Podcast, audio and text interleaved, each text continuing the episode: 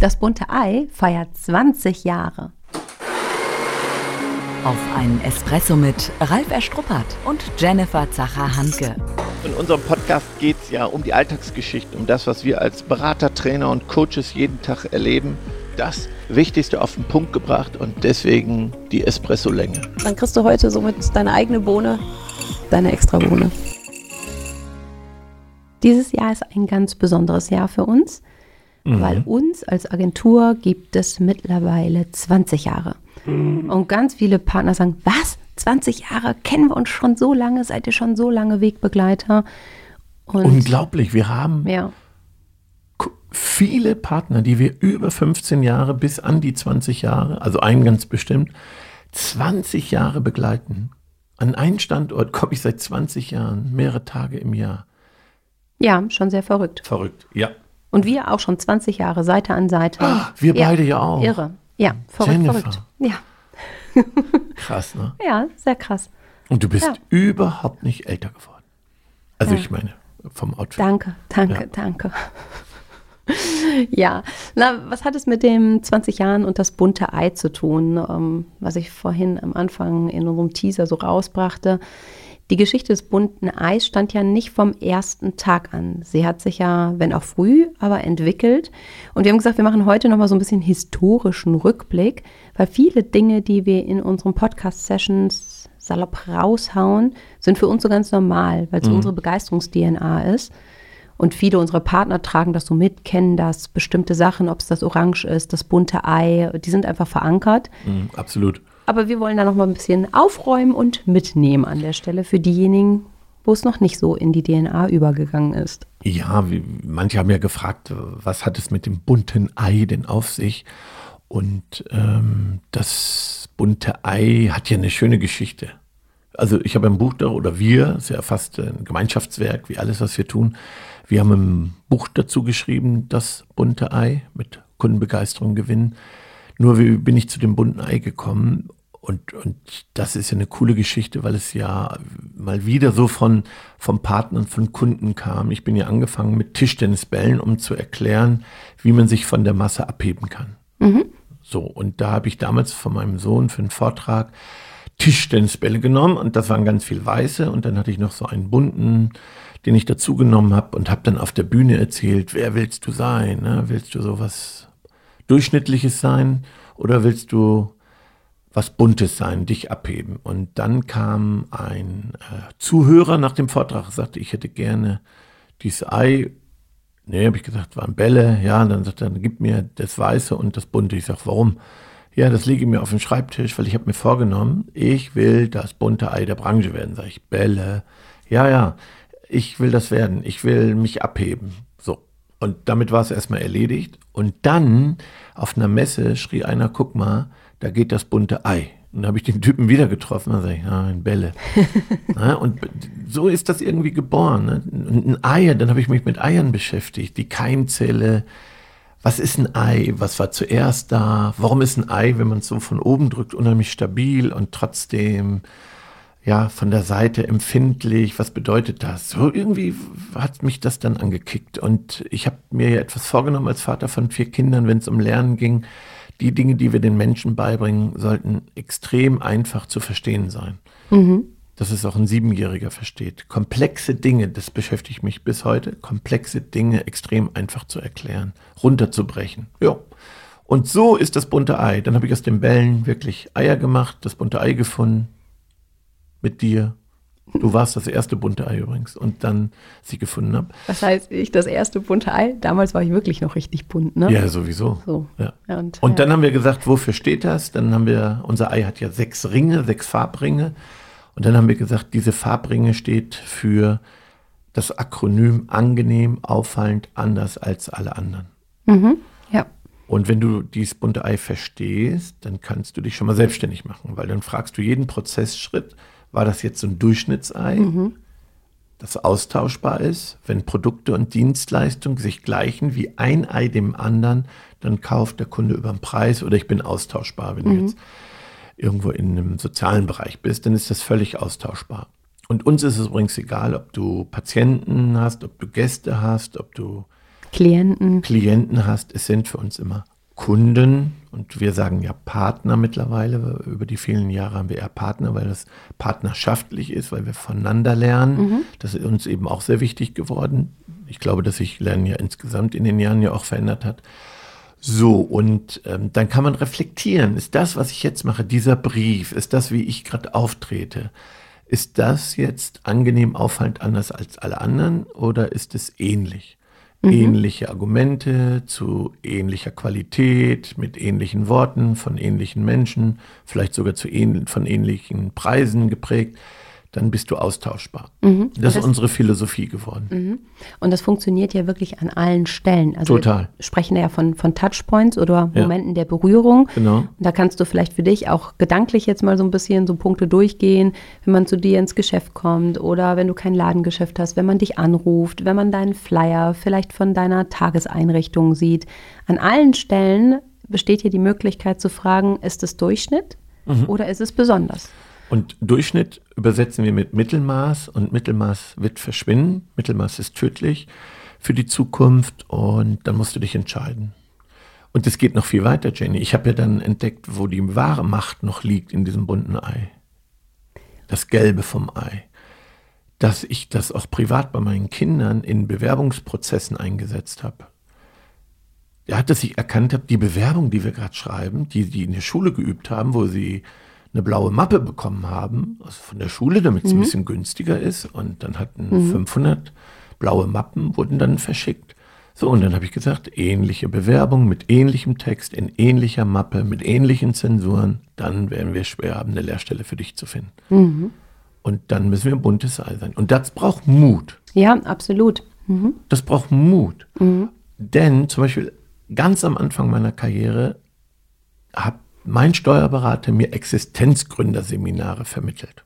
Und ich wurde dann mutiger, um die Philosophie des bunten Eis auch zu leben. Und dann kriegte ich ganz tolle Bewertungen. Besser als alle anderen. Außer zwei. Die wurden schlechter. Die fanden das gar nicht gut, was ich gemacht habe. Die anderen mangelhaft oder ungenügend. Und das hat mich getroffen. Da habe ich gesagt, nein, wie schrecklich, ich habe hier eine 5 gekriegt.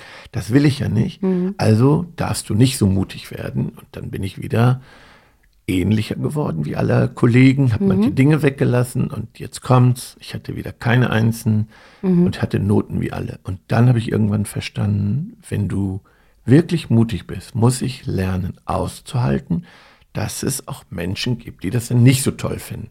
Und das entsprach erstmal nicht so meiner Persönlichkeit. Mhm. Das war wirklich ein Lernprozess. Ist natürlich blöd, wenn du neun Fünfen hast, nur zwei Einsen. Dann solltest du das überdenken. Mhm. Wenn allerdings nur zwei das nicht gut finden und acht eben super bewerten, dann bist du auf dem richtigen Weg. Vielleicht mhm. bist du dann erst richtig gut und hebst dich aus der Masse wirklich ab mhm. und traust dich Dinge anders zu machen. So und, und, das kann man auf alle Prozesse übertragen des Lebens. Ja, das heißt aber für mich ja auch halt bewusst so eine Entscheidung zu treffen. Ne? Also es war ja für dich so ein Entscheidungsprozess. Mhm. Du hast dich ja damit auseinandergesetzt und mhm. hast gesagt, erstmal hat sich das raus aus der Komfortzone nicht gut angefühlt.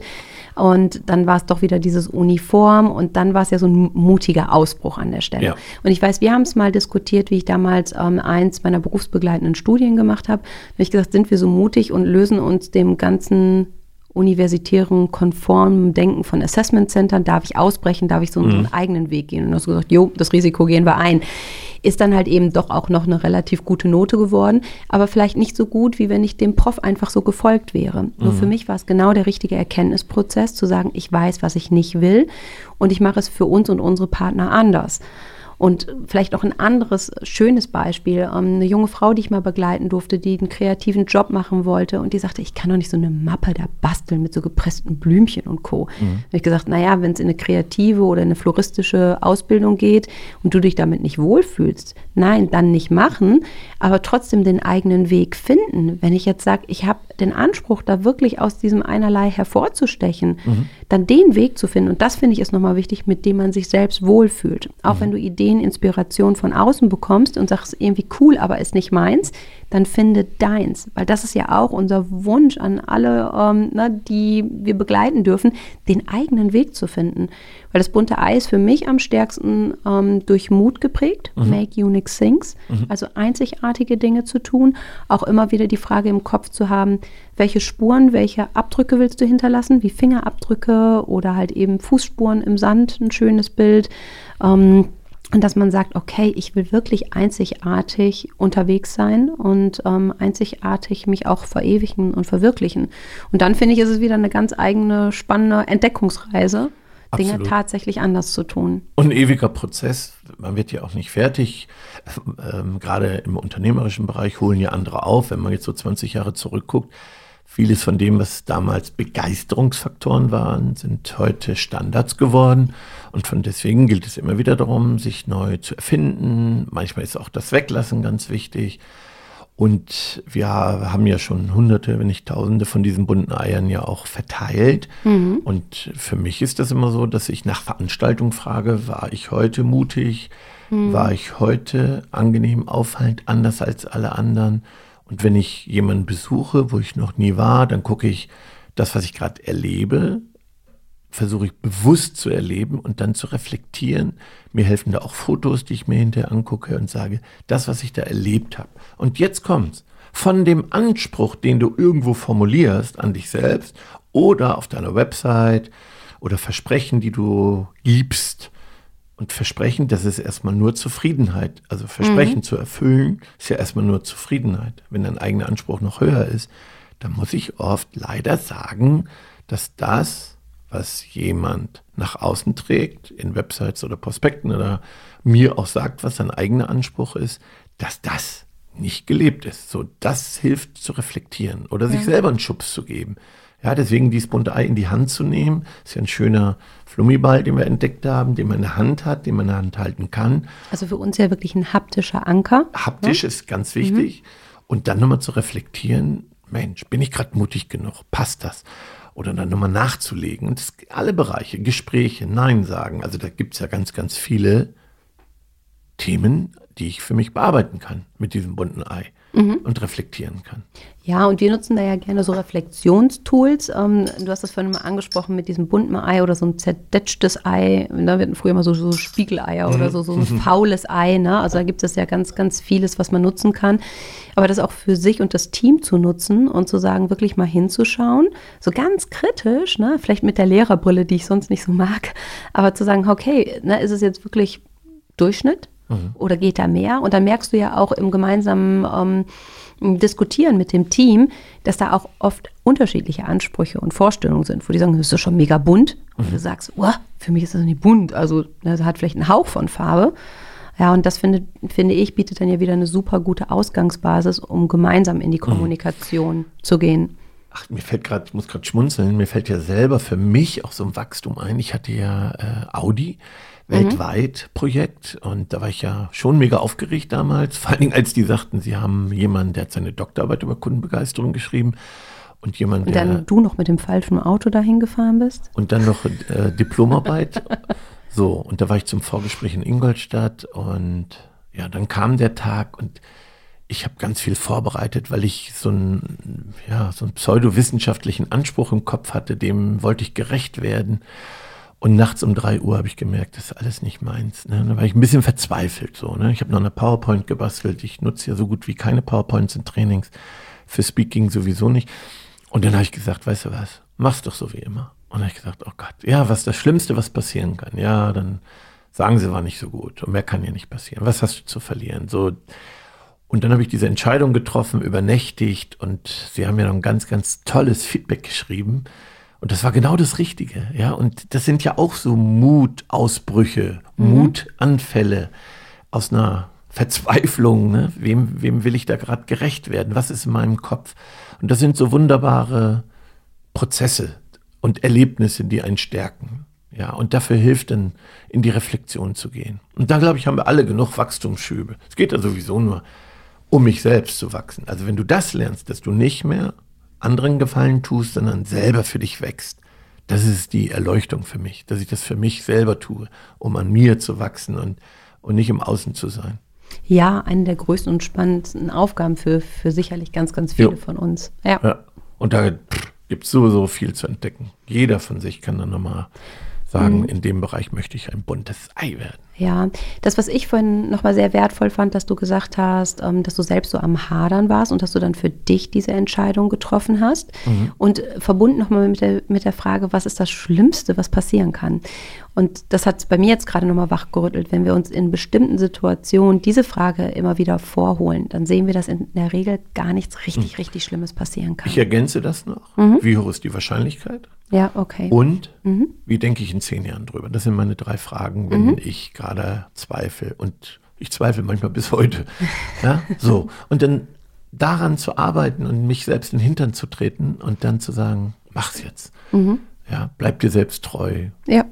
So, und wenn ich es mal nicht geschafft habe, mir selbst treu zu bleiben, hinterher eben auch zu reflektieren und sagen, war ja okay, trotzdem möchte ich dran arbeiten. Oder was hilft mir jetzt? Ja, auch da finde ich, ist es ja, wie du es beschreibst, das eigene Learning. Ne? Ja. Ich habe das ja auch oft, dass ich dann Dinge meine machen zu müssen, weil das in dem Kontext stimmig und passend ist. Und dann hinterher zu sagen, okay, tat weh, hat Autsch gemacht, aber ich weiß, ich mache es beim nächsten Mal halt eben anders. Und das ist so schön, dann so ein Mensch wie du an meiner Seite zu haben. Nee, der einem den Rücken stärkt und zu Hause auch, wenn du weißt, es geht schief, dass da trotzdem Menschen sind, die sagen, komm, so. Und das, glaube ich, war immer, immer wichtig, auch so einen Schritt zu machen, wenn ja. es nicht so lief. So, das ist das bunte Ei. Ja, dann starten wir mit unseren Bohnen. Mhm. Ähm, das bunte Ei, ja wirklich eine Geschichte seit von fast 20 Jahren, ne? Genau. Und wir arbeiten bis heute damit. Mhm. Genau. Ja, die Menschen, die zu uns mal ins Begeisterungsland kommen, die sehen, hier stehen große weiße Vasen oder durchsichtige Vasen mit vielen weißen Eiern drin und einem bunten. Und ähm, ja, das Bild einfach nochmal mitzunehmen für sich selbst aus dem heutigen Podcast, zu sagen, wo schaffe ich es heute schon, ein buntes Ei zu sein und wo möchte ich noch mehr bunt sein? Genau, und ja, auch selber, glaube ich, für mich heute allein so eine Folge wieder zu sagen, was ist unser nächster Mutanfall? Trauen wir uns?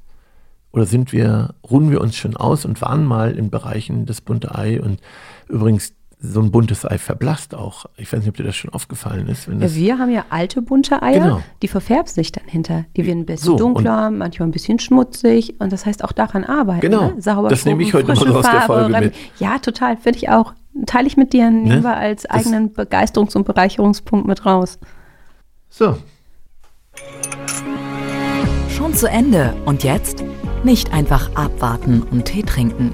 Hol dir deinen nächsten Espresso-Tipp ab von Ralf Erstruppert und Jennifer Zacher-Hanke auf begeisterungsland.de.